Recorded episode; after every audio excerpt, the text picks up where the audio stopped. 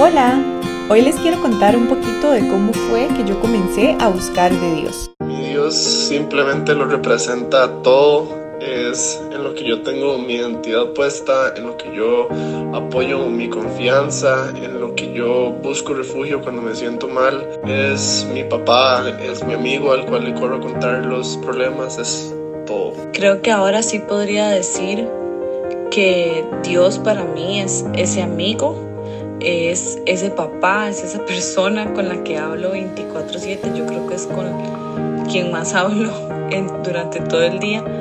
Y realmente sí podría decir hoy por hoy que es un gran amigo y que lo veo como un Dios realmente cercano. Mi Dios es mi mejor amigo. De verdad que yo sé que cuando estoy feliz, cuando estoy triste, enojada o cualquier emoción que tenga en ese momento, puedo acudir a Él y Él va a estar ahí y aparte a través de su palabra me va a dar un consejo demasiado sabio para poder aplicarlo en esa situación.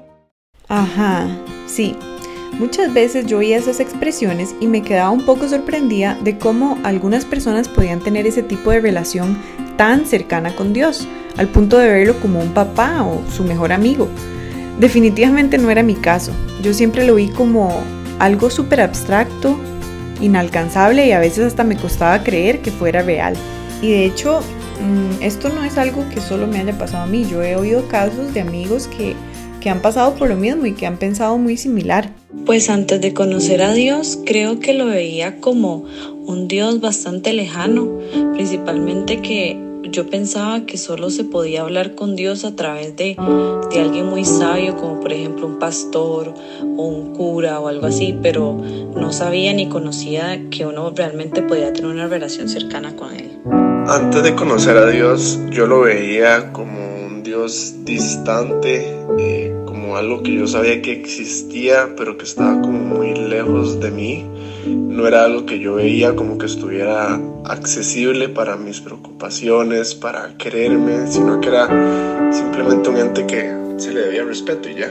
La imagen que tenía de Dios antes de conocerlo era como de dureza, o sea, como que yo sentía que era un Dios duro, que si yo me acercaba a contarle algo que sabía que había hecho mal, este, me iba a regañar, o sea, como un papá regañón. A mí desde pequeña me hablaron de Dios en mi familia y me inculcaron la importancia de tener fe. Sin embargo, al llegar a mi adolescencia me rebelé y decidí no regresar más a la iglesia. Me daba mucha pereza y me justifiqué diciendo que yo podía tener mi propia relación con Dios, la cual, para ser honesta, se limitaba a buscarlo solo en los momentos difíciles, como un apagafuegos. A mis 21 años decidí que quería vivir una experiencia fuera del país y encontré un programa para irme de niñera a los Estados Unidos. Así que a mitad de mi carrera de publicidad paré todo y me fui. Estuve un año en un pueblo en Houston, en Texas, y yo estaba fascinada porque me encantaban los niños, me encantaba viajar y además estaba conociendo un estado nuevo. Lo que no tenía idea es que iba a ser ahí donde Dios me iba a llamar. Seguro me llamó antes, pero esta vez fue especial, fue diferente, y yo no estaba dispuesta a ignorarlo. La cosa es que conocí a otra niñera como de mi edad y nos hicimos muy amigas. Sin embargo, habían dos cosas extrañas en ella. La primera era como muy feliz y tranquila a pesar de que le pasaban situaciones difíciles y la segunda era que le gustaba leer la Biblia. Para mí su felicidad era inexplicable y bueno, todavía más inexplicable que leyera la Biblia. O sea, me parecía como un libro aburrido y de otra época pero había algo en ella que donde sea que iba brillaba y eso como que llamaba la atención. Al regresar a mi país y después de algunos acontecimientos, comencé a sentir que mi vida estaba como opaca. Yo me sentía como vacía y no le encontraba ningún propósito. Me parecía un poco triste pensar que la vida se limitaba a lo que el mundo demandaba, como nacer, estudiar, trabajar, formar una familia y morir. Y bueno, ni qué decirles el terror que me causaba pensar en la muerte. Algo dentro de mí me decía que definitivamente había algo más y yo estaba a punto de descubrirlo.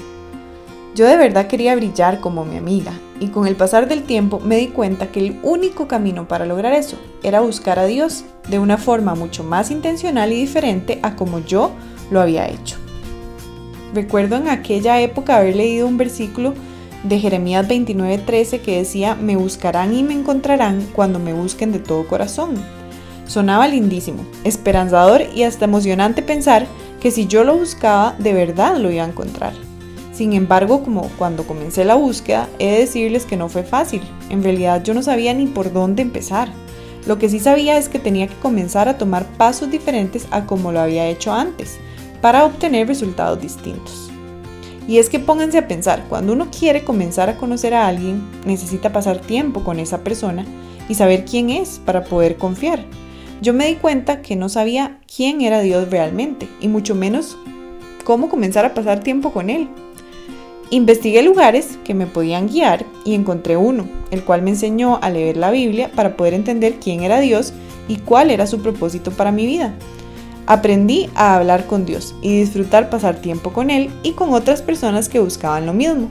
Pero sobre todo entendí el versículo Juan 3:16, porque tanto amó Dios al mundo que dio a su Hijo unigénito para que todo el que cree en Él no se pierda, sino que tenga vida eterna. Desde un inicio Dios nos creó para que tuviéramos una relación personal con Él, tal como un papá con un hijo. Lamentablemente el pecado que entró desde Adán y Eva nos separó completamente de Él. Y como Dios nos ama tanto y no quiere estar separado de nosotros, ideó un plan de enviar a su Hijo Jesús a morir en la cruz para que mis pecados y los tuyos fueran perdonados. Jesús resucitó venciendo a la muerte y de esta forma permitió que todo el que se arrepiente y cree en Él pueda acercarse confiadamente a Dios y tener una vida eterna, una vida mucho más allá de lo que hoy por hoy conocemos.